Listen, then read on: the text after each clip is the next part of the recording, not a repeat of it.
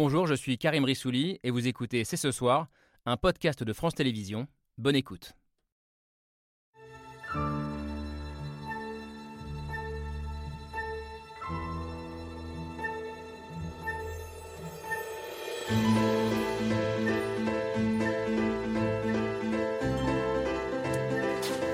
Bonsoir à toutes et à tous, soyez les bienvenus sur le plateau de C'est ce soir. Je propose ici une révolution référendaire. Je compte donc, au cours de mon mandat, consulter le seul expert qu'Emmanuel Macron n'a jamais consulté, le peuple. Référendum d'initiative citoyenne ou populaire, élection à la proportionnelle, septennat non renouvelable. Au deuxième jour de la campagne d'entre-deux tours, Marine Le Pen a lancé aujourd'hui la bataille des institutions contre Emmanuel Macron. Une alternative démocratique pour, dit-elle, rallier l'ensemble des Français et en premier lieu, évidemment, celles et ceux qui ont voté Jean-Luc Mélenchon avant-hier, seul moyen pour elle de l'emporter. Ces propositions seront-elles suffisantes? Peut-elle gagner cette bataille de la crédibilité cinq ans après le débat cauchemardesque de 2017 qui avait plombé son image. Emmanuel Macron a lui passé la journée à Mulhouse, au contact des Français, à défendre son bilan. Il leur reste à tous les deux 11 jours pour convaincre avant le second tour. C'est ce soir, c'est parti. Bien sûr, c'est parti avec Laura Adler. Salut Laure. Et avec Camille Diao. Bonsoir à toutes les deux. Et avec nous ce soir, Eric Fotorino. Bonsoir. Bonsoir. Merci d'être avec nous, journaliste et écrivain, directeur et fondateur de la revue Zadig et de l'hebdo Le 1, dont le dernier numéro qui sort demain est titré Peut-il perdre? Il désignant le président de la République, Emmanuel Macron, évidemment. Cette question, on va vous la poser aussi à vous, Olivier Grégoire. Bonsoir. Bonsoir. Merci d'être avec nous, secrétaire d'État chargé de l'économie sociale, solidaire et responsable, engagé auprès d'Emmanuel Macron depuis 2017. Euh, double enjeu pour Emmanuel Macron, et on a pu le constater aujourd'hui à, à, Mulhouse, défendre son bilan auprès des Français qui l'interpellent dans, dans, la rue, et aussi encaisser les coups portés par son adversaire. Euh, si euh, Emmanuel Macron peut perdre, c'est donc que Marine Le Pen peut gagner. Bonsoir Laurent Jacobelli. Bonsoir. Merci d'être avec nous, porte-parole du Rassemblement national et de la candidate euh, Marine Le Pen, qui apparaît effectivement euh, en position, on ne sait pas ce qui se passera, mais de remporter cette présidentielle elle aussi, à condition de réussir à convaincre à la fois les abstentionnistes euh, et une bonne partie des électeurs de, de Jean-Luc Mélenchon. Et on a bien senti, euh, vous me direz si je me trompe, aujourd'hui que c'est d'abord à eux qu'elle s'adressait en annonçant une forme de révolution démocratique. avec nous également un homme qui fait partie de ces Français très, très courtisés dans cette entre deux tours. Bonsoir Jean-Pierre Mercier. Bonsoir. Vous n'êtes pas euh, mélanchoniste, euh, mais porte-parole de, de, lutte ouvrière, euh, le parti de Nathalie Arthaud, ouvrier chez PSA à Poissy. On se souvient de la lutte des, Poissy, des, des PSA de, de, Poissy, dont vous étiez l'une des figures, la grande figure, et militant syndical CGT, d'où, je disais, cette cette question d'entre-deux tours qui vous est posée aussi euh, à vous et à votre euh, syndicat. Et puis pour finir le tour de table, euh, un jeune intellectuel qui connaît bien les deux finalistes de cette élection. bonsoir Raphaël Lorca. Bonsoir. Merci d'être là, expert associé auprès de la Fondation Jean Jaurès. Vous avez écrit deux livres. Euh, très remarqués. D'abord la marque Macron, euh, puis les nouveaux masques de l'extrême droite, euh, tous les deux aux éditions de, de l'Aube. Et hier, dans le journal L'Opinion, vous avez signé une, une, chronique où vous analysiez le changement d'image réussi de, de, Marine Le Pen, qui annonce, disiez-vous, un duel autrement plus serré qu'il y a cinq ans. Je commence d'ailleurs avec vous, Raphaël Lurca, puisque on l'a découverte aujourd'hui, la, la, nouvelle affiche de, Marine Le Pen pour ce, pour ce second tour, euh, avec ce, slogan voilà, pour tous les Français. Euh, dans votre dernier livre, vous analysez le changement d'image de Marine Le Pen euh, aussi à travers ces, ces affiches de, campagne. Qu'est-ce qu'elle vous inspire, celle-ci? Est-ce qu'il y a un, masque dans cette affiche ou pas? Cette affiche, c'est peut-être aussi le signe de l'une des thèses que j'avançais dans le livre, qui était que Marine Le Pen, de manière contre-intuitive, se construisait en opposante politique numéro un à Emmanuel Macron, mais faisait converger ses signes vers, vers, vers ceux d'Emmanuel Macron. Et je suis frappé que dans les différentes polarités qu'elle cherche à inverser dans, ce, dans, cette campagne, il y a la polarité unité des unions. Mmh. Au fond, il y a cinq ans, il était apparu aux yeux de tous, en tout cas c'était la, petite musique qu'avait essayé d'installer avec succès Emmanuel Macron à l'époque, que Emmanuel Macron était le candidat à l'unité, du rassemblement, en plus du dépassement des clivages, et que l'extrême droite, par définition, était le parti des divisions, de la désunion, etc. Il me semble tout à fait frappant, et cette affiche est à rapprocher en plus du slogan nous tous d'Emmanuel Macron, c'est de voir à quel point Marine Le Pen cherche, par les signes, par les mots et par cette affiche, à reprendre ces éléments d'unité en renversant la charge. C'est ça qui me frappe beaucoup. Ouais, vous parlez d'une inversion du stigmate. Exactement. En renversant la charge, en disant, mais lui, le président de l'unité, qui a divisé les Français, qui les a opposés les uns contre les autres. Donc il y a une forme d'inversion totale du stigmate et qu'on le retrouve effectivement dans cette, dans cette affiche. Éric Fotorino, vous êtes euh, d'accord avec Raphaël Lorca?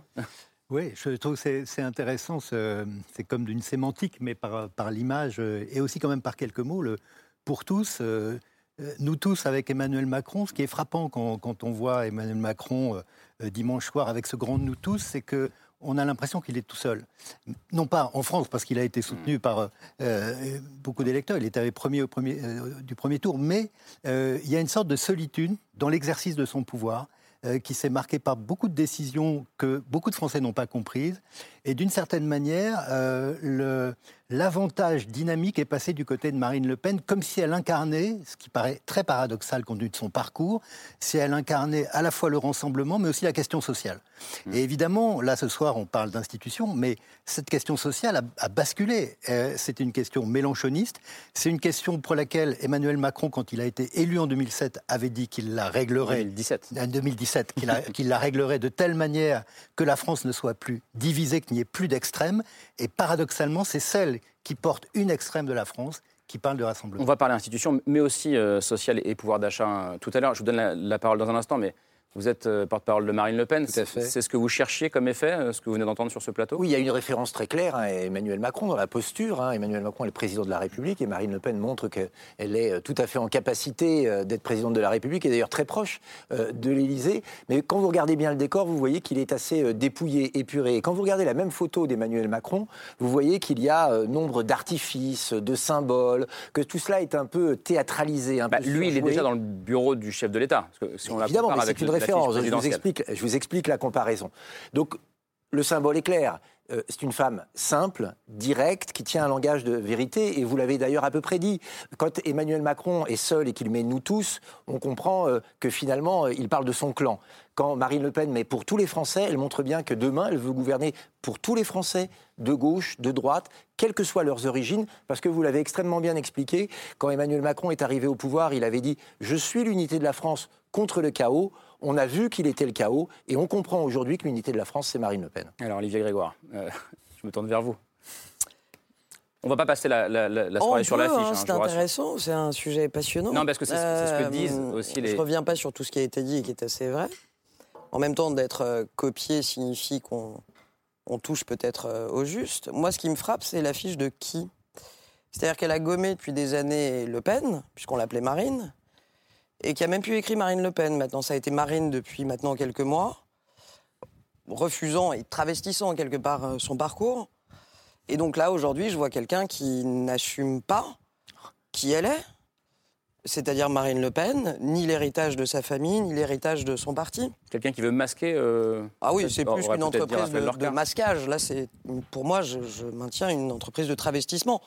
J'ai pas, je, ne suis pas trop dans le commentaire parce que pour le coup, je suis membre du gouvernement, donc je ne suis pas là pour commenter euh, des agiographies, mais c'est ce qui me frappe le plus, voilà, au-delà de, copier-coller du slogan, mais après, c'est de, c'est de, droit en campagne. Hein. Euh, chacun a ses, ses armes, mais c'est vrai que je suis très étonné et j'y vois une malice euh, qu'après avoir effacé depuis des années son origine et sa filiation, elle n'assume plus aujourd'hui son propre prénom. Alors je vais vous je vais euh, répondre à votre étonnement et calmer vos angoisses. Oh, je ne suis pas euh, angoissée, euh, je constate. Si elle ne met pas ni son nom ni son prénom, tout le monde le connaît. C'est pas du tout par honte, c'est parce que effectivement, plus de 95% des Français savent qui est Marine Le Pen, mais c'est aussi pour montrer que c'est pas une personnalité seule qui sera à l'Élysée, mais la représentante de tous les Français. Et c'est en cela qu'elle incarne le peuple et pas seulement une seule personne qui n'y a pas le nom. Emmanuel Macron, c'était l'inverse. C'était la, la personnification à l'excès, un homme qui a gouverné seul, sans le peuple.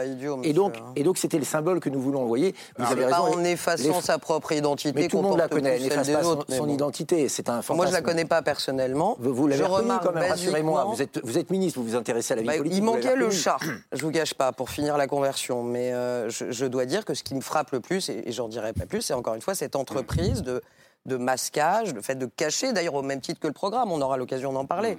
Après le faux vote caché, voilà le programme caché il sera intéressant de voir ce qu'il y a derrière ces images. On va, on va, je répondrai à vos inquiétudes. On va parler du programme, mais euh, le mot peuple doit sonner à vos oreilles. Euh, Jean-Pierre Mercier, euh, vous êtes ouvrier, je le, répète, chez PSA. Mhm.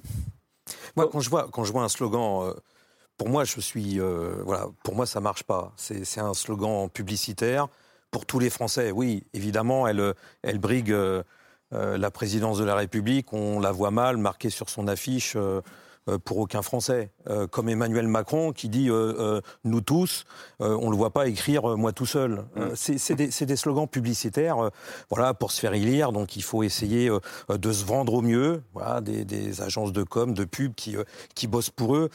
non, moi, pour moi, Marine Le Pen, vous savez, c'est c'est tout ce qui est anti-ouvrier, c'est tout ce qui est anti-peuple, classe populaire c'est tout ce qui est euh, anti-immigré, c'est euh, euh, le symbole de la, de la, de la division du monde du travail. Voilà. Mais Emmanuel Macron n'est pas mieux. Hein, n'est pas mieux. Je ne sais pas si on va voir son affiche, mais... Ben non, elle n'est pas encore sortie, l'affiche de second tour. C'est pour ça, donc on, la verra peut-être demain soir. Non, juste un mot, Raphaël Lorca, quand même, parce que au-delà de l'affiche, on en a parlé un peu hier soir sur ce plateau, autour de la qualification du qualificatif d'extrême droite ou non euh, accolé à Marine Le Pen. Hmm. Euh, cette image euh, et ce qu'on voit depuis plusieurs semaines et plusieurs mois montre ça. C'est-à-dire qu'en gros, l'entreprise de dédiabolisation, comme on a dit, mais en tout cas, cherchait à ne plus faire peur à personne. Et je rebondis sur ce que disait Mme Grégoire tout à l'heure. C'est-à-dire que effacer le patronyme, évidemment, ça participe de toute une entreprise de neutralisation de cette étiquette d'extrême droite, où elle le sait. Elle doit le plus possible faire oublier son affiliation non seulement euh, familiale, mais surtout d'identité politique. Et elle n'a eu de cesse, effectivement, de, de, multiplier les signes d'adoucissement. Moi, j'ai parlé de, campagne thérapie, où au fond, en dépolitisant pas mal de sujets, et, d'une certaine manière, cette affiche en fait partie aussi, euh, on, multiplie les signes d'accompagnement émotionnel des Français. On, se, on, fait la démonstration qu'on est proche de leurs préoccupations, ou effectivement, vous avez parlé de chats tout à l'heure, mm. c'est tout sauf anodin, les chats. C'est-à-dire que ah, la politologue Chloé Morin, et vraiment, j'ai été moi-même surpris et, à penser contre moi-même. Elle, a montré dans son dernier livre que lorsqu'elle fait des focus group, des entretiens qualitatifs avec un nombre restreint d'électeurs, lorsqu'elle demande la première question, quel est le premier mot qui vous vient en tête pour qualifier Madame Le Pen, c'est pas le mot extrême droite, c'est pas le mot femme, c'est le ah. mot chat. Et, il me semble qu'effectivement, ça contribue, parce que cet imaginaire, euh, cette animalerie politique, ça entre en résonance avec deux choses. Je le dis très rapidement. Un, l'état de la société, qui est dans un état de fatigue. On appelle de civilisation du cocon. Et le chat, c'est l'animal ronronnant, effectivement, qui est tout à fait inoffensif. Et deux, ça entre en résonance avec sa stratégie politique hmm. qui, effectivement, ne consiste pas à exciter les colères ou à, ajouter des, des mécontentements ci et là, ça consiste à démobiliser les électeurs contre elle. Et le chat qui ronronne, qui fait endormir le Front républicain, j'y vois moi beaucoup de résonance. Oui, donc je voulais, euh, on pourrait dire qu'elle est la candidate des chats et du pouvoir d'achat, ce serait effectivement une formule. Mais euh, il y a autre chose quand même, euh, qui n'est pas dépendant d'elle directement. C'est le fait qu'il y a eu un autre candidat d'extrême droite, lui dont on peut dire vraiment qu'il est d'extrême droite. Du coup, elle, le, le terme d'extrême droite devient un peu problématique. Parce que précisément... Vous le trouvez vous aussi? Que ça devient problématique euh, de, lui accoler euh. Disons qu'il faut le préciser, il faut dire pourquoi elle est d'extrême droite. Elle est d'extrême droite parce que dans son programme, c'est plus l'antisémitisme du père, mais sur l'immigration, sur ce qu'on veut réviser dans la Constitution, sur un certain nombre de programmes, c'est vraiment un programme d'extrême droite. Marine Le Pen est une candidate d'extrême droite, mais dans la manière dont elle est perçue, elle n'est plus perçue comme ça, puisqu'elle a eu quelqu'un comme Éric Zemmour qui a pris la question identitaire hmm. et qui l'a ramené effectivement euh, au chat et, à la douceur des chats. Le politologue Dominique euh, Régnier dit aujourd'hui, je crois de mémoire, elle n'est plus d'extrême droite, mais nationale souverainiste. C'est un débat qui, agite beaucoup, y compris les intellectuels. Et les, Est-ce que le national souverainiste J'aimerais quand même d'extrême droite hein. Quelque chose pour que ce débat se passe de manière euh, intelligente et je pense qu'il est à un certain niveau. Soit on se dit tout de suite, vous me dites, vous êtes antisémite, raciste, d'extrême droite, et on arrête là. Ce que parce que ça met derrière, tous les arguments de programme, euh, ne sont plus audibles, vous euh, délimitez un territoire, vous êtes le bien, je suis le mal, et on arrête de discuter. Je trouve que c'est un peu faible. Ce sont des éléments de langage que systématiquement vous représentez Madame, et votre courant Madame, restez calme. Je vais terminer. Ce sont des éléments de langage. Je par cœur. Je vais terminer. Je juste que Laurent termine. Parlez pas sincèrement. Parlez sincèrement. Je vais terminer le vocabulaire d'extrême droite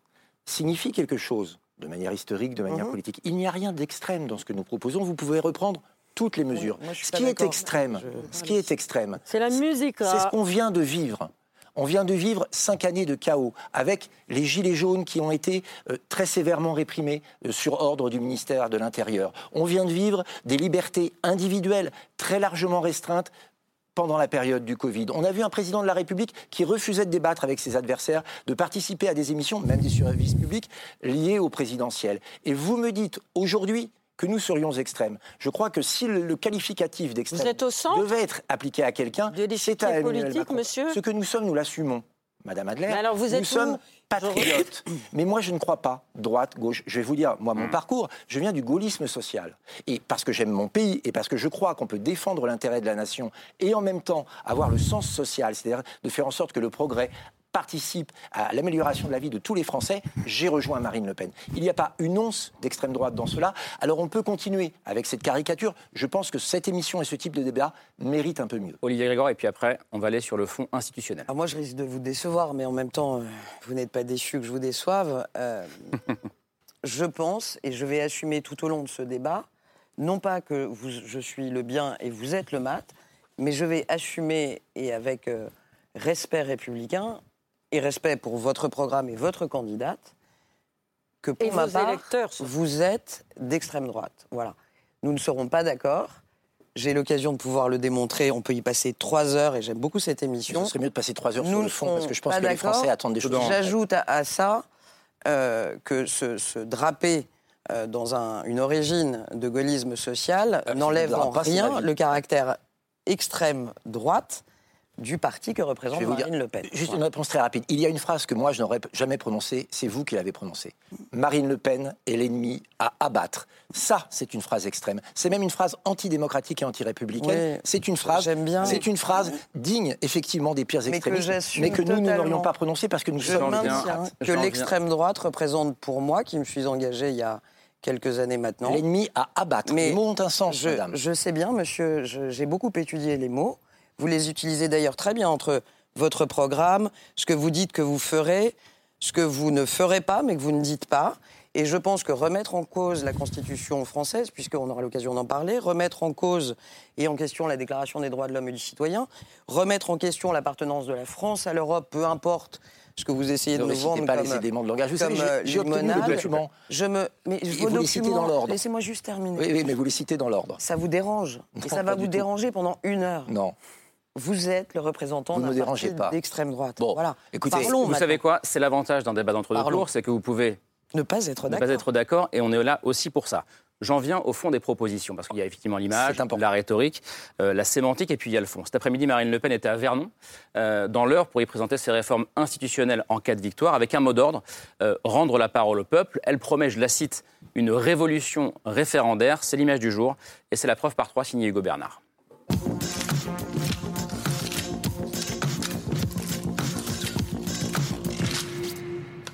La preuve par trois commence par cette image, une photo prise aujourd'hui à Vernon et dans laquelle il y a Grantin Marine Le Pen.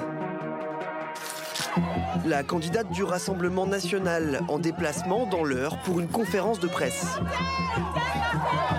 Dans un décor sobre, sans aucun logo de son parti, elle a tenté d'affiner encore un peu plus son image de femme présidentielle. J'entends être la présidente qui rend au peuple la parole dans son propre pays. Ce sera un des grands chantiers de mon quinquennat. Une sobriété identique à celle de sa nouvelle affiche de campagne dévoilée ce matin. Résultat, dans cette image, il y a aussi grand 2, un fil. Marine Le Pen qui cet après-midi a tiré un fil présentant des réformes pour rendre, selon elle, la France plus démocratique. Je propose ici une révolution référendaire. La Constitution sera révisée pour rendre plus facile l'organisation de référendums. La candidate a énuméré des propositions. L'instauration d'une proportionnelle pour instaurer le référendum d'initiative citoyenne. L'instauration du septennat non renouvelable. Un déroulé de mesures pour conforter à nouveau sa posture présidentielle. Enfin, dans cette image, il y a grand 3, un objectif. Marine Le Pen, qui avait aussi pour objectif d'attaquer frontalement Emmanuel Macron sur son programme.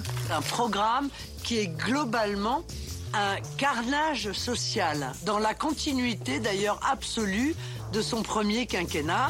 Le président critiqué aussi sur son bilan. Je compte donc, au cours de mon mandat, consulter le seul expert qu'Emmanuel Macron n'a jamais consulté, le peuple. Et de railler en fin d'interview le candidat Macron qui serait en train de courir derrière ses propositions. Il va finir par voter Marine Le Pen en fait. À force. Il reste 10 jours, hein une photo, trois détails et une question, Marine Le Pen a-t-elle réussi son opération crédibilité? Alors, je me tourne vers vous, Olivier Grégoire. Euh, pas sur la question de la crédibilité d'abord, mais sur la question euh, des institutions et de ce qu'elle a dit. En gros, je compte consulter le seul expert que, Emmanuel Macron n'a jamais consulté pendant son mandat, le peuple, en le faisant passer pour quelqu'un qui préfère, en gros, la compagnie des techniciens et des experts à la compagnie des Français. Qu'est-ce que vous répondez à ça et est-ce qu'elle appuie euh, là où ça fait mal pour Emmanuel Macron? Elle appuie pas spécifiquement là où ça fait mal, elle appuie sur quelque chose d'important, qui est d'ailleurs à nouveau euh, puisque je vais l'assumer dans une seconde dans le programme. Euh, nous avions en tête une réforme institutionnelle. Euh, nous avions en 2018 la volonté de la porter. Nous n'avons pas pu la porter jusqu'au bout. Et elle a été mise à mal durant le, quinquennat.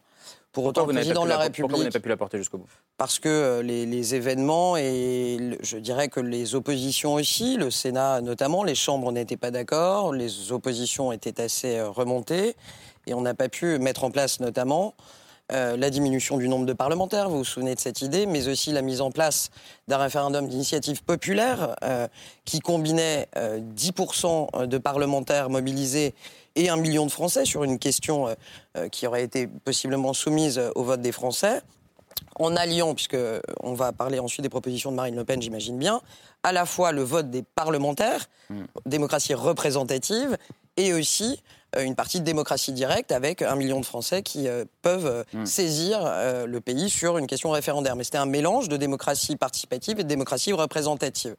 Ça n'a pas été mis en place. Est-ce qu'il faut le mettre en place? Oui. Est-ce qu'il faut parler de la proportionnelle et en mettre une dose Oui. Le président s'est d'ailleurs exprimé à cet endroit. il, a, il, a, concédé lui aussi, Emmanuel Macron, qu'il n'avait pas réussi Bien sûr. à réconcilier bah, le peuple avec ses dirigeants. Oui, et qu'on n'avait pas mis en place cette réforme.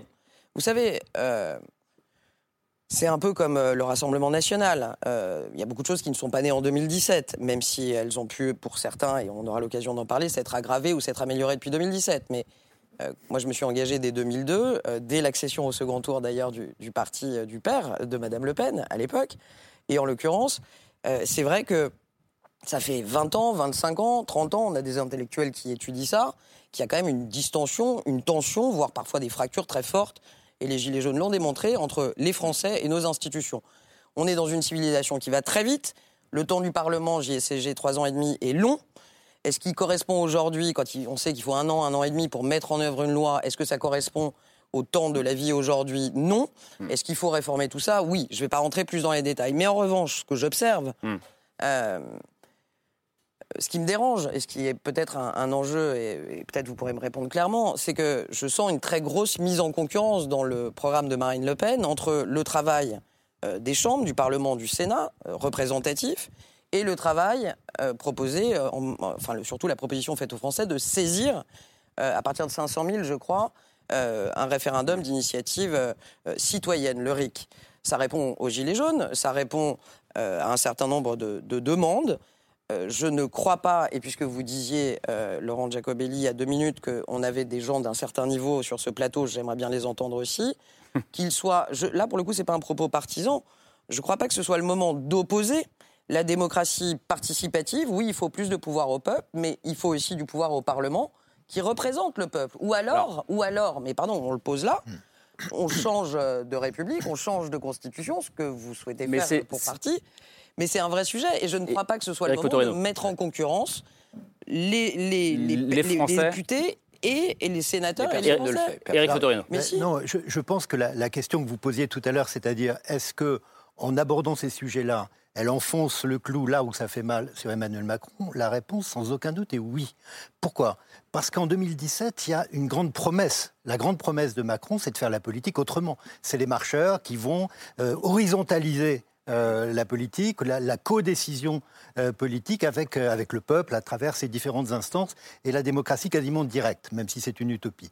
Et très vite, j'allais dire même, parce que la symbolique est très forte, dès le premier soir, avec cette verticalité de la pyramide, on comprend quelque chose qui va ne cesser de s'affirmer, qui est qu'au contraire, on n'a pas un pouvoir qui partage et qui horizontalise, mais on a un pouvoir entre les mains d'un homme, d'un homme, bien sûr avec des gens qui l'ont souvenu, des collaborateurs. Je ne sais même pas si dans une réunion publique, il arrive à citer le nom des collaborateurs qui sont autour de lui.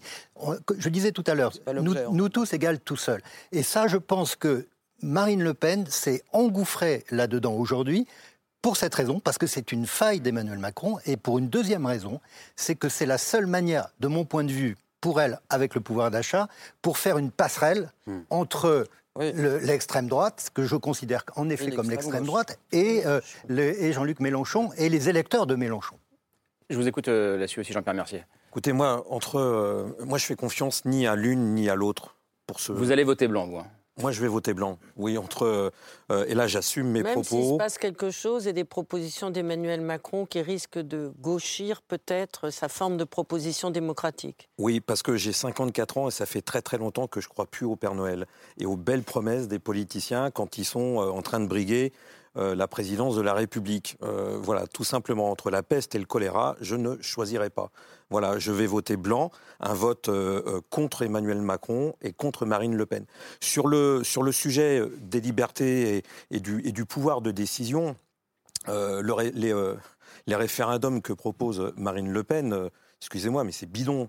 C'est bidon, parce que moi, je voudrais bien que la population, ceux qui travaillent, les salariés, puissent décider euh, du niveau des salaires, puissent décider du niveau des prix, puissent décider euh, est-ce qu'on licencie ou est-ce qu'on licencie pas, combien il faut embaucher. Je voudrais bien que la population, que les travailleurs, ils puissent euh, décider euh, d'augmenter les personnels dans, l'éducation nationale, dans la, dans la santé publique, dans les, dans les transports publics. Donc c'est de la poudre aux yeux pour vous, ce qu'elle propose? Bien sûr, ça c'est des artifices, c'est du folklore. C'est essayer de se différencier d'Emmanuel Macron, mais euh, convaincu qu'une fois euh, au pouvoir, l'une et l'autre, de toute façon, ils ne vont pas appliquer leurs promesses.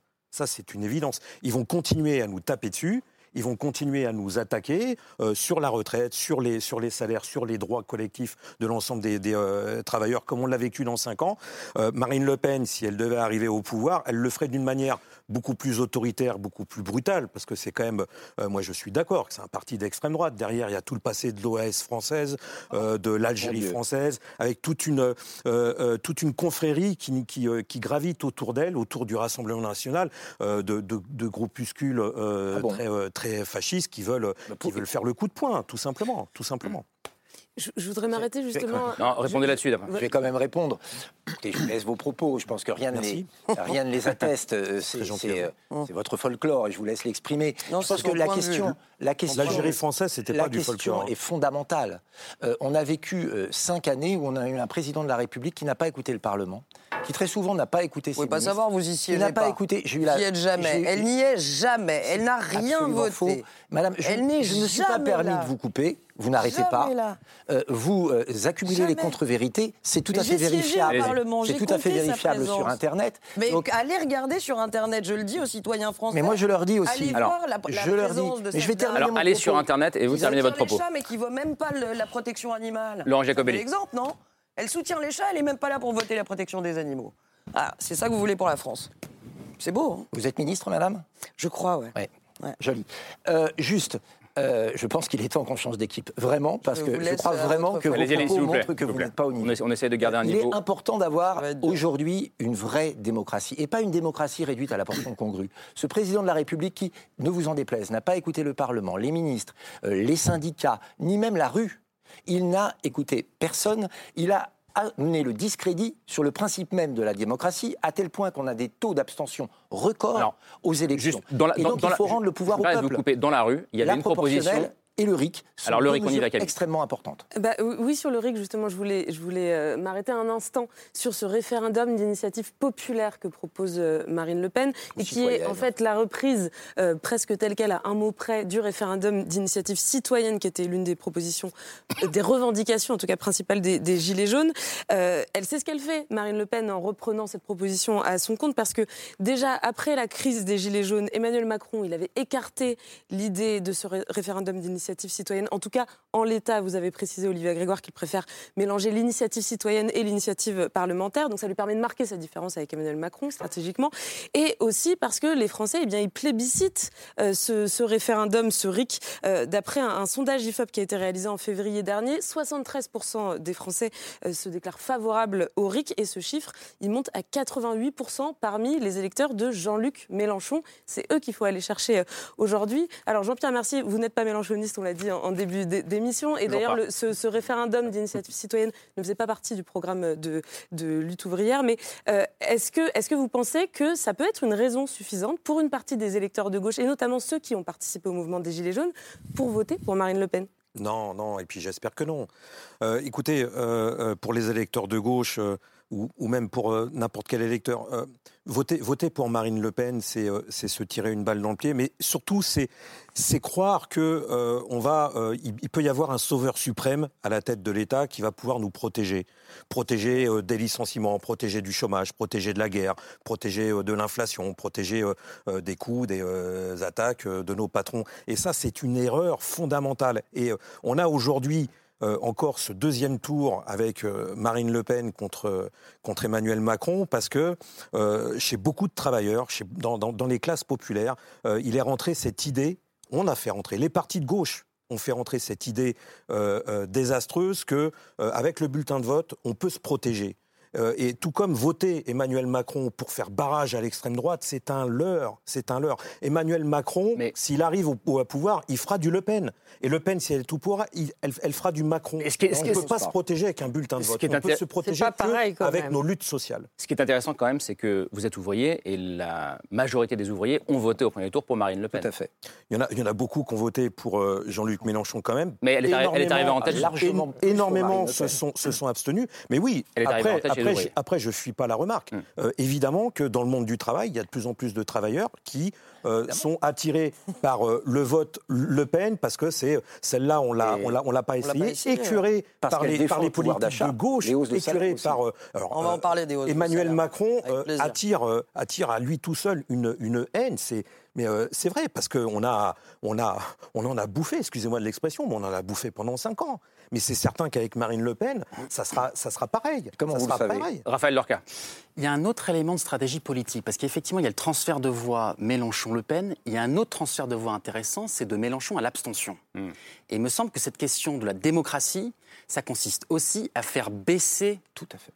Non, mais faire baisser le coût de l'abstention. C'est-à-dire qu'effectivement, pour un électeur de gauche, il y a un coût de l'abstention, qui est le danger de l'extrême droite c'est qu'effectivement, le rapport entre l'extrême droite et la démocratie, on le sait, est historiquement compliqué, pour euh, rester dans l'euphémisme en se présentant comme elle l'a fait dans cette conférence de presse, comme elle l'a fait ce matin sur France Inter, comme étant la plus démocratique, la plus attentive aux libertés individuelles, d'une certaine façon, elle légitime, peut-être, c'est peut-être un élément de sa stratégie électorale, lecteurs de gauche qui se diraient au fond, la menace est peut-être moins importante et on se réfugie dans l'abstention. Mais c'est dingue, excusez-moi, ce que, ce que vous dites, c'est euh, peut-être vrai, mais ce qui, ce qui, est, dingue, c'est qu'à chaque fois qu'il y a des manifestations, à chaque fois qu'il y a des grèves, Marine Le Pen, elle est contre. Moi, j'ai ce souvenir de cette affaire de la chemise déchirée des, euh, des, euh, à, Air, France, le DRH, voilà, il, a été pris à partie par des salariés qui étaient en train de se faire licencier.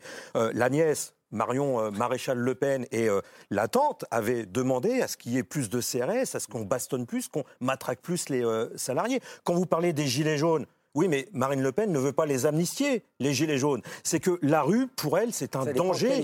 C'est un danger, la rue. Ceux de la fin, qui étaient des activistes issus de votre euh, mouvance et qui ont décrédibilisé le mouvement, euh, évidemment, ont commis certaines exactions. Mais le principe des gilets jaunes, nous les avons soutenus. Nous étions dans les premières euh, manifestations. Juste un point, un point de rectification, parce que soyons précis, la mesure de référendum d'initiative populaire ou citoyenne, nous le portons depuis plus de dix ans. Et c'est vrai qu'il y a convergence en ce que entre ce que nous avons proposé, ce que Marine Le Pen a proposé et ce que demande la population. C'est vrai en sécurité, c'est vrai en pouvoir d'achat, c'est vrai en immigration, c'est vrai en demande démocratique. Il y a un besoin démocratique. Les Français aiment la politique, ils ont envie de décider pour leur pays. Ils n'ont pas envie que le pouvoir leur soit confisqué par le euh, cabinet de conseil McKinsey. Parce que ça, c'est un scandale.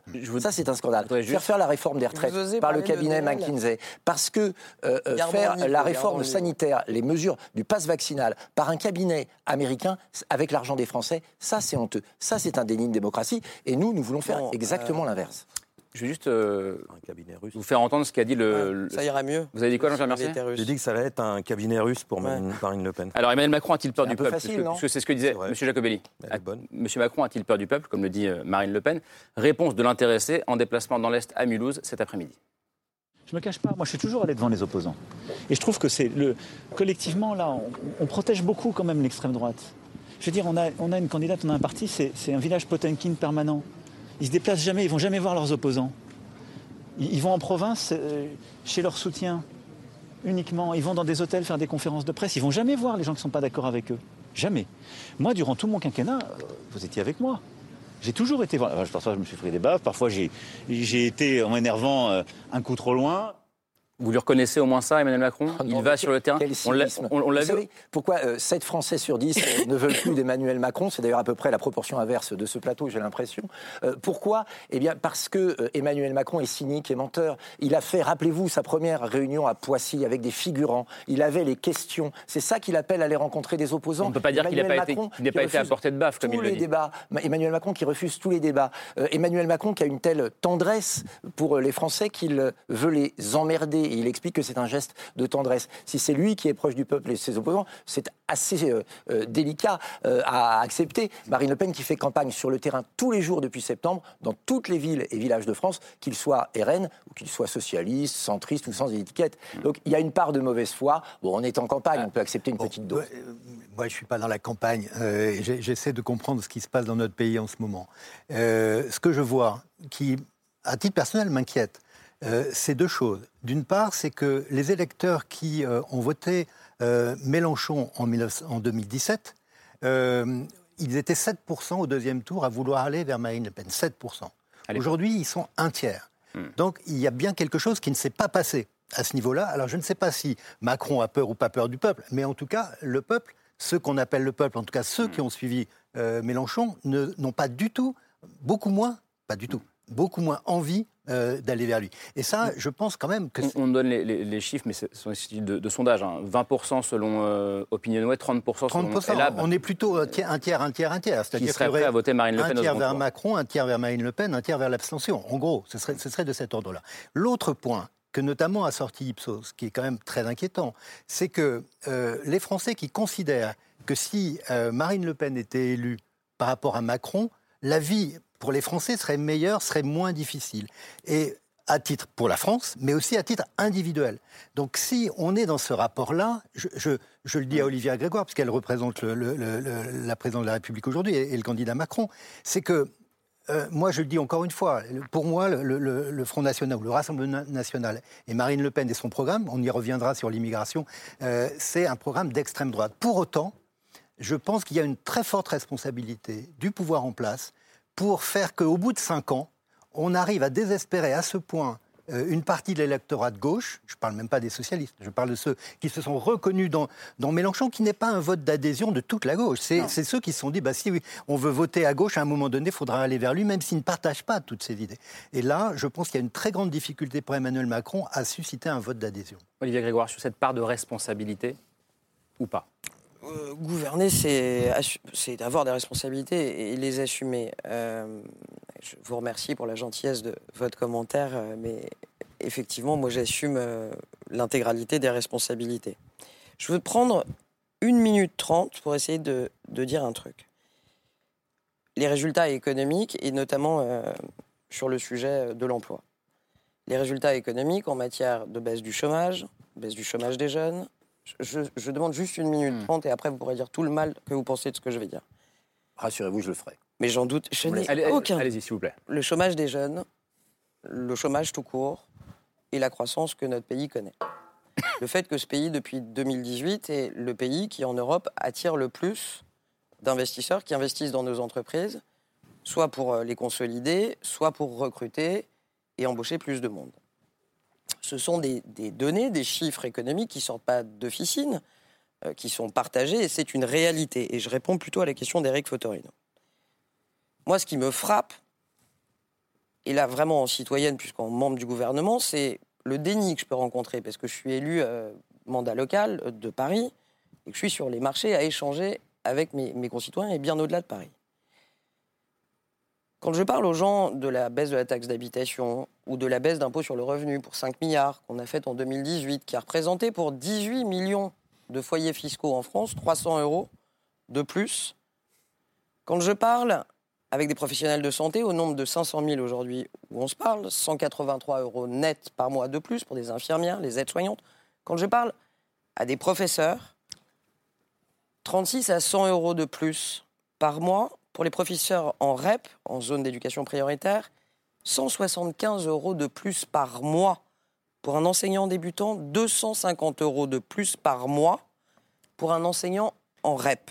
Excusez-moi parce que Ce sont certes des éléments chiffrés, mais quand on parle de pouvoir d'achat, il faut parler de ces chiffres. -là. Donc pour vous, c'est comme la météo, la réalité et le ressenti Non, c'est bien plus complexe que la météo. Il y a vécu aussi. Non, non, mais, voilà, non, voilà. Ce que je vous dis, c'est vrai. Ce que vous dites et ressentez et portez chez l'outre ouvrière, ce ressenti, je ne le remets pas en question. Si vous le ressentez, c'est que c'est vrai. Et qu'il y a un problème et que cet argent, ce pouvoir d'achat, n'est pas suffisant, ne vous est pas arrivé peut-être euh, à vous directement, hmm. ou alors, non mais, ou alors il y a un sujet de déni. C'est-à-dire qu'il y a eu. Excusez-moi. Non, mais je cherche à comprendre quelque chose. Personne n'est lésé sur le temps de parole. Non, non, mais pendant deux minutes, vous exposez votre bilan. J'aimerais bien répondre et exposer moi aussi sans être coupé. Sans être coupé. Vous avez parlé deux minutes. Non, non, non, je pense qu'il faut une égalité de traitement. Elle s'adressait à Jean-Pierre Mercier par ailleurs. Donc, s'il vous plaît. Il n'y a pas une égalité de représentation sur ce plateau. Il faut une égalité de traitement dans les réponses. Mais vous n'êtes pas l'animateur de ce plateau. Non, madame, mais il y a des règles dans ce pays. Olivier Grégoire, allez. Je sais que vous avez du mal avec ça. C'est bon On peut continuer Allez, on continue. Ça fait longtemps. On continue, s'il vous plaît. Le vrai sujet, c'est que ça, ça a été fait. C'est pas suffisant. Il faut en faire plus. Ce que je ne comprends pas, c'est que quand vous prenez le programme de Marine Le Pen, même si tout le monde ne va pas forcément lire l'intégralité du programme, si vous prenez ces 22 mesures, euh, la première, hausse de 10% des salaires, la première, elle vole pas. La première, elle est absolument pas garantie. La première, elle dépend du bon vouloir des patrons, pour parler simplement. Soit les patrons veulent bien vous augmenter et ils auront la suppression de cotisations patronales, soit ils veulent pas, ils vous augmenteront pas. Il y a quelque chose que j'ai du mal à saisir et on a une responsabilité dans l'explication, dans le. Il n'y a aucun problème là-dessus. Hmm. Mais entre cette augmentation réelle du pouvoir d'achat, qui est peut-être pas suffisante, mais qui a eu lieu, et le mirage d'augmentations qui ne sont d'ailleurs pas chiffrées et qui, dont on n'a aucune certitude qu'elles arriveront dans votre poche, je, votre sentiment m'intéresse. Alors, je vais, vous dire. Donc c'est vous qui animez le débat en fait. Si vous ne comprenez pas, je vais essayer de vous expliquer, mais j'ai peur que vous ça ne marche pas quand même. J'ai peur que ça ne marche pas quand même. Comment vous expliquer qu'aujourd'hui, euh, ça fait plusieurs semaines, voire plusieurs mois, quand on fait son plein d'essence, on ne le fait plus, son plein d'essence. On fait le tiers, on fait le quart, on fait la moitié, le minimum pour aller au boulot, parce qu'il n'y a, que ça qui compte. Comment vous expliquez qu'il y a de plus en plus de pauvres de pauvres, c'est-à-dire des gens qui, vont, qui ont un boulot, mais qui continuent à aller au resto du cœur. Comment vous expliquez ces files d'étudiants au resto du cœur qui, qui, n'ont plus rien pour, pour manger et qui sont obligés d'aller faire la manche, qui sont obligés d'aller à la soupe populaire c'est, euh, Parce que vous nous avez appauvris. Vous nous avez appauvris. Et quand on se rend. Ce qui est. Ce qui est euh, Là où vous concentrez, quand je dis vous, c'est Emmanuel Macron, c'est votre politique. Quand vous concentrez toute cette haine de, de, de l'ensemble du monde du travail, mais parce que vous nous avez tapé dessus pendant cinq ans. Et ça fait suite à toutes les années auparavant, où on a, on a, on a, on a moins bien vécu. Monsieur, l'augmentation de la prime d'activité, c'est pas taper sur les travailleurs, ça quand même. 100 euros de plus faut, par mois, ça fait là, 1200 Là où vous ne voulez pas vous attaquer au vrai pouvoir, c'est-à-dire aux patrons qui nous payent, c'est que nous, on veut des augmentations de salaire. Des augmentations de salaire. Compris. Pour, pour faire face à l'inflation. Et je, je précise que, je précise que ni Marine Le Pen ni Emmanuel Macron ne sont pour l'augmentation du SMIC. Oui, mais ça, soyons précis. Mais ça, eh ben, c'est pas étonnant. Elle était d'accord en 2012 pour un SMIC à 1500 euros. Soyons madame, madame, je, finis. Mais donc, euh, je travaille dans une usine, je travaille dans un groupe, le groupe Stellantis, PSA, où, euh, avec le Covid, ils ont viré tous les intérimaires. Tous les jeunes, ils les ont virés. Et vous, vous nous proposez de travailler jusqu'à 65 ans Ouais, alors et pendant le Covid, vous, votre salaire, vous l'avez eu. Comment, comment vous pouvez obtenir un vote populaire, un vote des travailleurs en faisant ce genre de proposition? Alors oui, Monsieur, Emmanuel il n'y a jamais eu autant d'apprentis dans ce pays moi, je donne, 4 ans. Je, je, donne un avantage à Emmanuel Macron. Il est sincère. Lui, il dit, je vais vous faire... Euh, c'est un gros avantage. C'est du sang et des larmes. Marine Le Pen, c'est la grosse démagogie. C'est de la grosse démagogie. Avec moi, ça va, ça va raser gratis. Votez pour moi, et ça va être exactement la même chose. Jean-Pierre Mercier, je vous coupe la parole. Laure Adler d'abord, et après vous aurez, la, vous aurez la parole. Moi, je voudrais parler du mot vérité, qui a pris un S dans les dictionnaires. du mot vérité. Vérité. Qui a pris un S dans les dictionnaires depuis 7-8 ans, y compris le dictionnaire d'Oxford. Donc il y a plusieurs vérités, il y a plusieurs manières de voir le monde. Si je juge par le niveau des débats depuis maintenant deux jours des deux candidats, je pense personnellement que le peuple français a droit à un autre niveau, un autre niveau intellectuel, un autre niveau d'espoir, un autre niveau d'avenir, un autre niveau de perspective. Je pense à la jeunesse, puisque je suis vieille, et je pense à cette jeunesse qui s'est engagée notamment en partie et assez massivement pour le parti donc de Jean-Luc Mélenchon. Je pense à l'Europe, je pense à la guerre en Ukraine, je pense à ces perspectives. La politique, c'est l'espoir. Or là, vous vous parlez tous les deux avec des arguments techniques, sans vous écouter, sans argumenter, sans vous respecter. Mais nous, tous les jours, on est des citoyens, on n'est pas des femmes ou des hommes politiques. On cohabite avec des gens qui ne pensent pas la même chose. Alors, il faut penser à l'après-demain du deuxième tour des élections. Il faut que cette joute démocratique essentielle qui n'arrive que tous les cinq ans en ce moment en France puisse être l'objet de controverses vraiment très très importantes et qui nous concernent toutes et tous. Mais pour le moment, on n'y est pas. On n'y est pas. Et la vérité, elle n'est pas là. Vous échangez des arguments, des chiffres, des, des techniques, et, et nous, on est, on est complètement paumés. On va quand même entendre Laurent Jacobelli. Vous avez raison et vous avez tort. Euh, effectivement, on est obligé de citer des chiffres parce qu'il faut prouver ce qu'on dit. Vous l'avez dit, monsieur, et je pense que beaucoup de Français pensent comme vous. Quand on a un programme électoral, beaucoup de gens ne nous croient pas. Alors, il faut qu'on explique comment on finance les choses et c'est parfois un peu technique et désolé si c'est ennuyeux. Par contre, vous avez prononcé deux mots que moi j'aime bien entendre. Et du coup, je ne vais pas répondre aux contre-vérités que vous avez pu énoncer, euh, Madame la Ministre. Je, je vais répondre à votre question parce qu'il y a deux mots dans votre phrase qui m'ont interpellé espoir et jeunesse. Et je vous rejoins là-dessus totalement. C'est-à-dire que les jeunes, aujourd'hui, quel espoir ils ont euh, quel espoir ils ont quand on voit le pouvoir d'achat, quand on voit euh, la difficulté de suivre la carrière que l'on a envie de suivre, quand on voit que la filière de l'apprentissage, par exemple, est très largement dévalorisée par rapport à d'autres filières qui parfois ne mènent pas à l'emploi. Et pour vous répondre concrètement, j'espère ne pas être technique, il y a un certain nombre de mesures que nous proposons. Euh, par exemple, pour encourager l'apprentissage, euh, Marine Le Pen propose un chèque apprentissage qui fait que les jeunes, qui sont, vous savez, qui ont une forme de rémunération quand ils travaillent euh, en, même temps que l'apprentissage, eh bien, ils ont une augmentation de 230 à 330 euros Mais là, vous avez, excusez-moi, une parole marchande, une parole mercantile. Non, je vous réponds, Madame. Une parole d'offre, une, une, parole. J'essaie de vous expliquer ce qu'on. D'argent uniquement. Moi, je veux des mots qui permettent. Mais laissez-moi l'imaginaire, l'espoir, le dépassement de soi-même. Laissez-moi terminer. Quitte à être utopiste. Mais, les jeunes, euh, pouvoir étudier la matière ou le métier que l'on aime, en sachant qu'on pourra trouver de l'emploi et en vivre, je, je, pense moi sincèrement que c'est une forme d'espoir. Euh, aujourd'hui, beaucoup de jeunes hésitent à se lancer, à la fois dans la vie active et dans la vie de couple, par exemple. Parce que acheter une maison, acheter une voiture, on l'a vu aujourd'hui pour beaucoup de nos compatriotes, c'est impossible. Il y a déjà un, de nos compatriotes sur trois qui ne peut pas se soigner, vous imaginez bien pour le reste.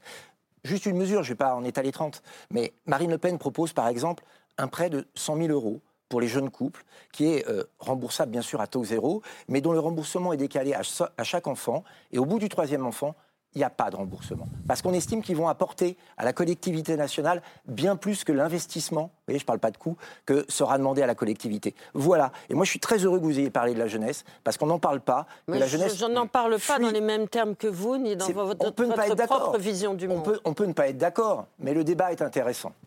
Comment vous voyez cette discussion, euh, Raphaël Lorca?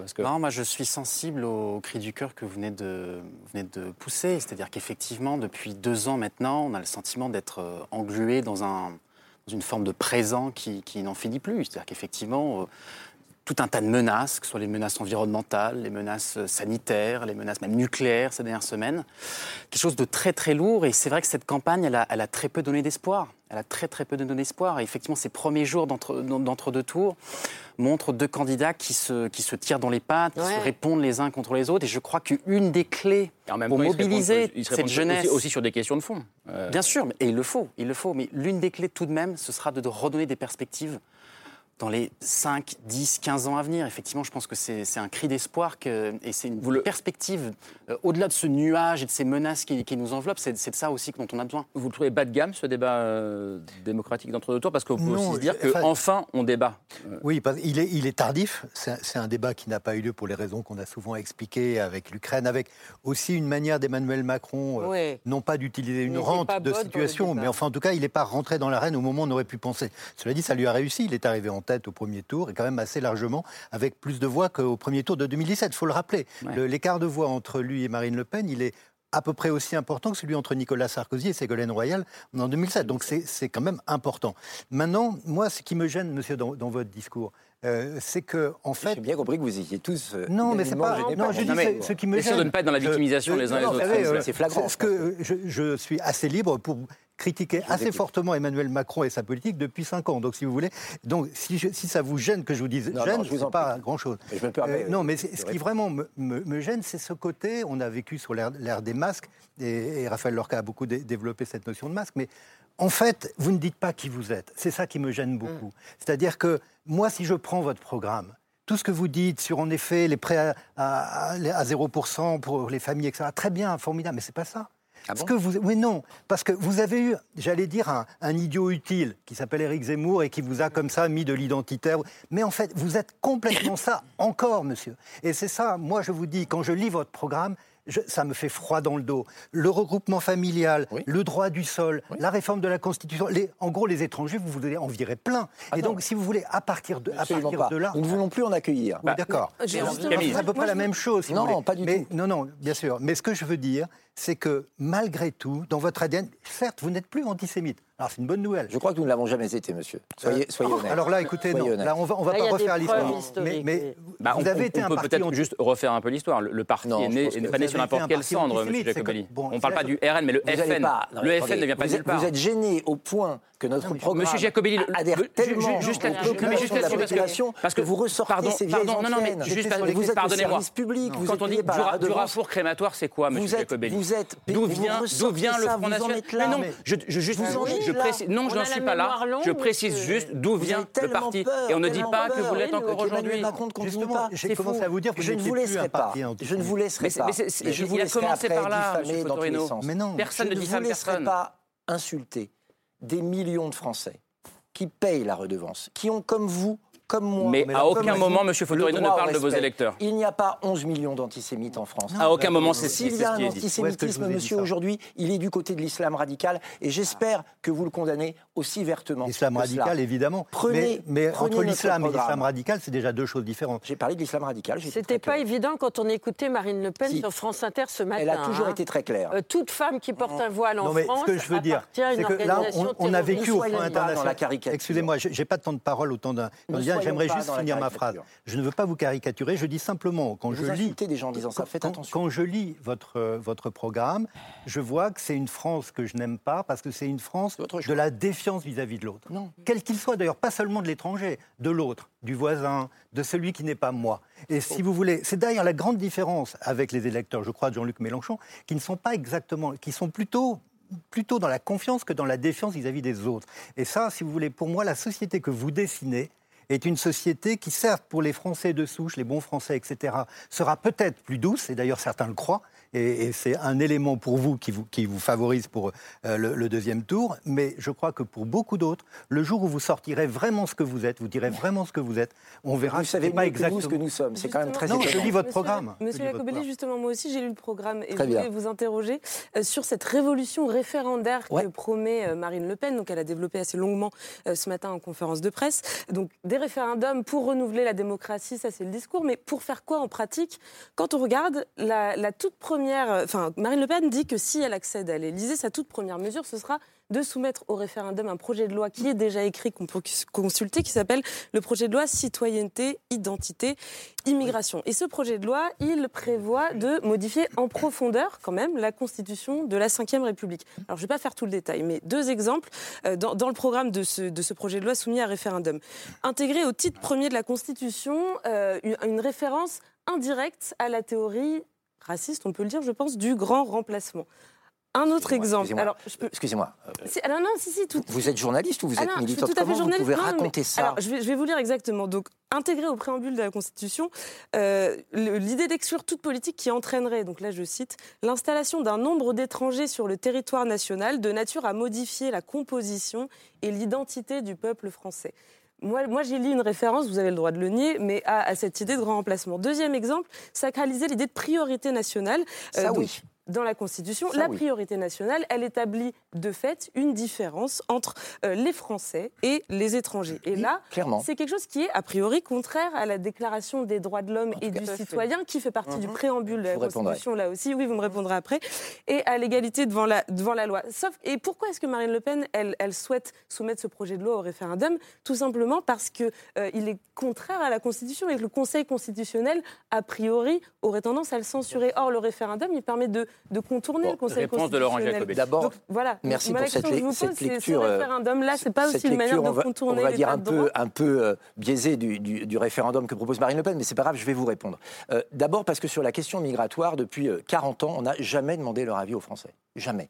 On leur a dit, il y aura des migrations, on va vous imposer un certain nombre de migrations. Les caisses sociales et l'argent que vous versez avec vos impôts servira notamment à soigner les migrants clandestins. On leur a jamais demandé leur avis, alors que ce sont des milliards et des milliards d'euros par an. Pour une fois, on va leur demander leur avis et nous suivrons leur avis. parce que il y a un cri d'alarme de la population française qui, en matière de sécurité, en matière d'équilibre financier du budget, en matière d'identité, j'assume ce mot, parce que c'est important l'identité quand on se construit ses racines, eh bien, ne se sent plus en sécurité parce qu'aujourd'hui, on a renoncé à la politique d'assimilation, cette politique qui fait que quand mes grands-parents italiens sont arrivés en France, ils ont appris le français, ils ont travaillé, ils n'ont rien demandé à personne, ils ont gagné leur vie et ils ont fait euh, des générations de Français derrière. Comme beaucoup eh de, migrants. Comme beaucoup, hein. Mais comme beaucoup, ce que vous ne comprenez pas, c'est qu'on peut dire ça on peut dire ça. Et en même temps accepter l'idée, très facilement, qu'on est français, non pas par ses origines, mais par son comportement, par sa, la culture que l'on a adoptée et par son mode de vie. C'est ça que nous disons. Et ça, il va falloir demander l'avis aux Français. Les règles? Les Français à qui nous allons demander euh, les, euh, le référendum. Oui, c'est la fin du regroupement familial. oui, c'est quand même important ce que dit Oui, la fin du regroupement. Oui, aujourd'hui, aujourd'hui, la nationalité, elle s'héritera ou elle se méritera. Elle ne sera plus automatique. parce qu'on ne peut plus aujourd'hui. Emmanuel Macron, Emmanuel Macron, c'est 1,5 million de migrants supplémentaires légaux en 5 ans. Ça veut dire des milliards. Nous, rien qu'en en aidant plus en plus, en ne donnant plus les allocations sociales, et en faisant un certain nombre de réformes, c'est 18 milliards d'économies par an que nous rendrons aux Français qui le méritent bien, parce qu'ils sont de leur pays. Vous enlevez aux plus pauvres et aux plus déshérités, aux plus fragiles. Nous allons aider les pauvres Français. Vous savez, madame, qui ne trouvent pas de logement. Moi, j'étais en Moselle récemment. Je parlais à, des gens de, mon coin, parce que je suis élu du Grand Est, et qui m'expliquaient qu'ils étaient dans une situation difficile. Ils travaillaient. À la fin du mois, ils n'avaient plus beaucoup d'argent, qu'ils avaient demandé un logement social. Ils étaient un couple avec deux enfants qu'ils ne l'avaient pas. Et une note du préfet expliquait qu'il fallait loger en, priorité un certain nombre de migrants. Vous voyez, il y a une préférence étrangère. Je préfère la priorité nationale. Alors, ça me paraît assez logique, madame. Et c'est ce que la plupart des pays euh, font au monde. Mais si, euh, vous préférez aider les autres... Vous, hein. Olivia Grégoire, Olivia Grégoire reprend entendre d'Emmanuel Macron. C'est votre problème. Monsieur Jacobelli. C'est le vôtre aussi. Bah. Laure, pardon. Moi, je, vais quand même vous dire euh, ce que je pense profondément. Je pense que le programme économique de Marine Le Pen, c'est l'effondrement économique de notre pays 600 milliards de dettes, Emmanuel Macron, euh, supplémentaires. S'il vous plaît, allez-y. Bah, il faut le dire. Merci. Olivier Grégoire. Il y a eu quelques petites crises entre-temps. 130 euh, 000 morts, deux ans de Covid. C'était avant. Hein. C'était avant. Il s'avère qu'on gouvernait 189 milliards pour le Covid, le reste, s'il vous plaît. Je peux pas en placer. S'il vous plaît, non, mais et moi je vais bosser et je vais travailler. Faut que chacun joue Soit je peux dire un mot, allez-y. Soit je peux pas dire un mot. Voilà. Juste dire que c'est un effondrement économique. Vous avez aujourd'hui 30 euh, des salariés du bâtiment qui sont des immigrés, monsieur. Mmh. C'est un secteur sur lequel on est déjà en tension et sur lequel on n'arrive déjà pas à recruter. Pareil vous trouvez hein. rien. Non mais je peux développer, mais après je vais être trop long. 40% des personnes qui travaillent dans les services à la personne, nos aides-soignants, nos nounous à la maison sont des personnes d'origine immigrée. On n'arrive déjà pas à recruter ces gens. Et vous trouvez moins, rien de mieux que de mettre dans ce programme raciste, qu'à partir d'un an sans emploi, on ne sait pas quel type d'emploi, ces personnes seront renvoyées dans leur pays. Assumez, portez-le haut et fort. C'est un effondrement économique, c'est un effondrement de l'Europe. C'est pareil, vous, vous avez beau jeu là. Je ne sors pas de l'Europe, mais je respecte plus les traités, je reste dans le club de l'Europe, mais j'arrête de financer. Arrêtez de prendre les Français pour ce qu'ils ne sont pas. Le président de la République a été beaucoup plus poli que moi hier. Il a dit arrêtez de prendre les Français pour des idiots. Moi j'ai dit quelque chose d'un peu plus violent. Arrêtez de prendre les Français pour des jambons. Ils savent lire les programmes. Ah oui. Ils voient ce qui a écrit dans ce que vous dites. Assurez-vous, ils savent lire le. Ils voient votre racisme. Ils voient l'ostracisme et la fermeture. Et c'est un effondrement de l'Europe. Madame. Et c'est, j'en termine, laissez-moi juste une minute. Oui, vous, ça fait deux fois que vous m'insultez en même temps. Non, monsieur, je ah, si raciste, c'est une insulte. Ben, c'est une nature, c'est un qualificatif. L'effondrement moral, l'un de vous l'a dit, le droit du sol, monsieur. Le droit du sol. Des enfants nés de parents étrangers en France, vous le retirez. Hum. Même le maréchal Pétain l'a pas fait, hum. monsieur. Pardonnez-moi, mais assumez ce que vous êtes, que vous vouliez vous travestir pour gagner c'est de la, de la, du folklore électoral. Ça peut même se comprendre, mais assumer. À la, moi, je trouve que la question de Laura Adler, à laquelle vous avez d'ailleurs répondu rapidement, c'est une des vraies questions. Attendez, je vais quand même répondre. Non, non, mais monsieur, excusez-moi. Non, non, non, laissez-la aller au bout et je vous donne la parole juste après. C'est promis. nous sommes racistes. C'est promis. Vous m'attaquerez en diffamation après, Ce que je ferai, évidemment. Mais il y a, y a pas de problème. Moi, j'assume mes propos et on Allez-y, parce que peut-être que tout le monde ne se souvient pas de la question de Laura Adler. Euh, l'espoir, au-delà de la jeunesse, l'espoir. On n'est pas, pas arrivé en 2017. Bien sûr, il y avait un espoir conjoncturel. J'ai entendu ce que vous avez dit, faire de la politique autrement.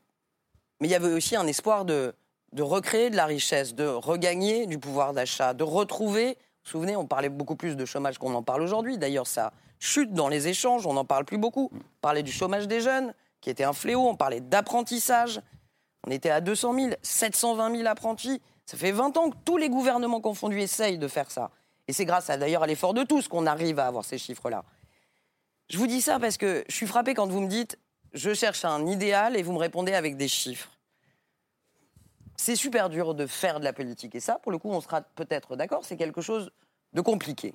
Il faut parfois passer par ces chiffres, qui sont casse-pieds et ronronnants peut-être pour les Français, mais pour aussi expliquer que nous, le chemin qu'on a été chercher, c'est essayer de redonner de la liberté, redonner du choix, redonner des richesses aux gens, redonner à nos gamins l'espoir d'avoir un job, l'espoir de pouvoir louer son appartement, l'espoir de pouvoir partir de chez ses parents, l'espoir de pouvoir aller étudier à l'étranger, en Europe, avec Erasmus. Est-ce qu'on a tout réussi? Laura Adler, à votre question, euh, c'est un constat, évidemment non. Est-ce qu'on a réussi à faire baisser plus que jamais le chômage de nos plus jeunes? Oui. Est-ce qu'on y a mis beaucoup d'argent? Oui.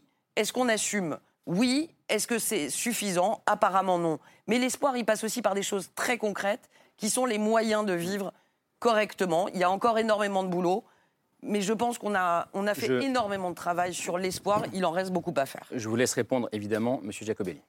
Pour être très bref, euh, le racisme, c'est quelque chose de très précis, c'est d'imaginer qu'il y a une supériorité de certaines races par rapport aux autres. Moi, je ne vous parle pas de race, je vous parle de nationalité. Il y a les Français, quelle que soit leur origine, qui ont un certain nombre de droits et qui ont la priorité chez eux, et des étrangers quelle que soit leur origine, et qui ne sont pas euh, des personnes ni supérieures ni inférieures. Mais, des, étrangers peuvent. Non, non, non excusez-moi, je vais me permettre de terminer. mais à partir du moment où ils sont français, ils sont dans la communauté nationale, il n'y a aucun problème. Voilà, c'est clair. Euh, mais je m'interroge quand je vous entends. Pourquoi cette virulence? Pourquoi ces insultes? Moi, je ne me permettrai pas d'insulter vos électeurs, par exemple. Je les respecte. Je pense qu'ils font des erreurs en votant pour vous. Mais je les respecte. Moi, je respecte mes électeurs aussi. vous venez de les traiter de racistes. Pourquoi vous êtes si violente? Parce que pendant qu'on parle de ça, pendant que vous insultez, et c'est pas à votre honneur, vous êtes ministre de tous les Français, tous les Français, madame pas seulement de ceux qui ont voté pour vous. mais j'ai pas, vous n'êtes pas mon institutrice, je ne suis pas votre élève, d'accord? euh, pour euh, Dépasser les punchlines. Donc, euh, on n'est pas encore au débat de mercredi prochain. C'est vous qui dites ça. Un peu de hauteur, madame. pourquoi vous êtes aussi aigrie, insultante, fébrile, comme l'est votre président de la République? Et, Pourquoi? Parce que vous avez peur de votre bilan.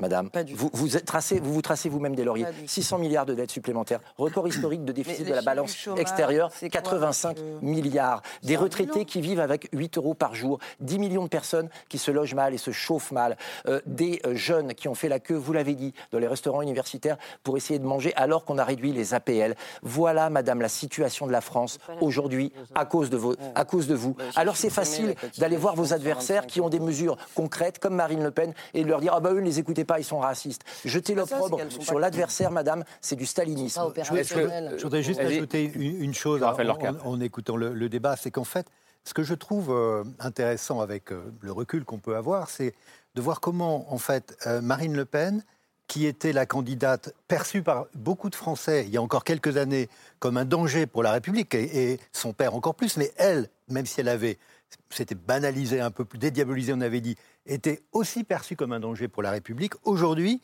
euh, dans son programme, dans ce qu'elle dit de son programme, est perçue par un certain nombre d'électeurs, et pas négligeable, comme quelqu'un qui protège la République. Et ça, je pense que c'est là encore euh, une faille du côté euh, du, du, président, c'est de n'avoir pas su endiguer le fait qu'à un moment donné, cet extrême-là est en train d'être perçu. C'est un jeu, c'est comme une illusion d'optique de mon point de vue. Mais malgré tout, l'illusion d'optique, le jour où vous prenez votre bulletin de vote, vous pouvez être victime de l'illusion d'optique. Raphaël Lorca. Effectivement, il y, a eu un, gros travail sur la perception qui a été réalisé de la part de l'extrême droite, et c'est exactement ce que j'ai essayé de décrire dans le livre. Euh, j'ai lu très récemment, c'est l'IFOP qui a fait cette, enquête ce week-end. 57% des Français estiment que Marine Le Pen est attachée aux valeurs démocratiques. C'est un gain de 20 points en, en 5 ans. Donc effectivement, il y, a, un gros travail sur la perception. Tandis que dans le même temps, c'est un chiffre qui m'avait glacé dans, le parallèle entre les deux, 70% des Français estimaient que Macron était autoritaire. Euh, mais je ah, pardon, c'est difficile de, venir s'immiscer dans, le débat. ce que moi je, constate avec inquiétude, c'est qu'il y a une autre forme d'inversion dans la posture entre Emmanuel Macron et Marine Le Pen, où en 2017, c'était Emmanuel Macron qui était d'un calme, euh, d'une sérénité. Et dans, et dans le débat d'entre-deux tours, on a vu Marine Le Pen s'agiter nerveusement. Là, ce qu'on voit poindre dans ce début d'entre-deux tours, c'est une espèce d'inversion entre les deux qui, à mon avis, est dangereuse pour le président sortant. C'est-à-dire que c'est le président qui attaque durement sur le programme, sur le projet, sur l'image. Et à l'envers, Marine Le Pen qui essaie d'avoir, alors je reprends cette image du masque, mais une image masque de la sérénité, de la tranquillité, et qui même se permet de pointer du doigt les, les outrances et les grossièretés de, la part de la République en marche. C'est quelque chose qui est déstabilisant parce qu'encore une fois, on est dans les stratégies d'image. Il m'appartient à moi en tant que communicant de le pointer, mais c'est quelque chose qui, est très important dans le débat qui va venir, dans le débat d'entre deux tours. Et ce sera le mot de la fin, et je vous en remercie, euh, Raphaël Lorca. Je précise juste quelque chose, M. Jacobelli. On peut raconter d'où viennent les gens sans les insulter aujourd'hui ou insulter leurs électeurs. et à aucun moment, je crois qu'à aucun moment, quelqu'un ici n'a voulu insulter vos électeurs. On, ou en peut tout le cas... faire aussi sciemment pour créer le doute dans une période électorale. Et très honnêtement, c'était ce soir plus proche du procès que du débat, mais c'est pas très personne, grave. Personne, en tout cas, n'a insinué qu'il y avait une forme d'antisémitisme, et M. Fautorine a même dit l'inverse au début de sa réponse. Voilà, je voulais juste préciser ça. Merci en tout cas d'être venu. Euh, désolé pour la liste de lecture, oh. Laure et Camille. Je voulais convaincre ce monsieur. C'était pas le bonsoir, mais vous vouliez le convaincre. La, la prochaine fois. bon, allez, merci beaucoup, merci d'être venu, merci Olivier Grégoire, merci euh, Raphaël Lorca.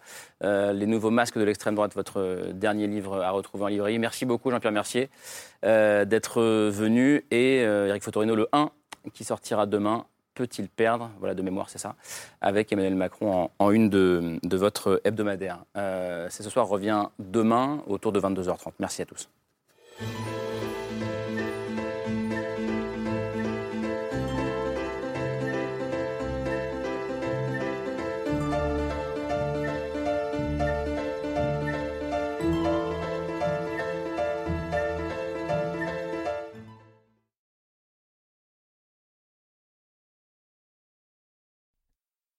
C'était C'est ce soir, un podcast de France Télévisions. S'il vous a plu, n'hésitez pas à vous abonner. Vous pouvez également retrouver les replays de l'émission en vidéo sur France.tv.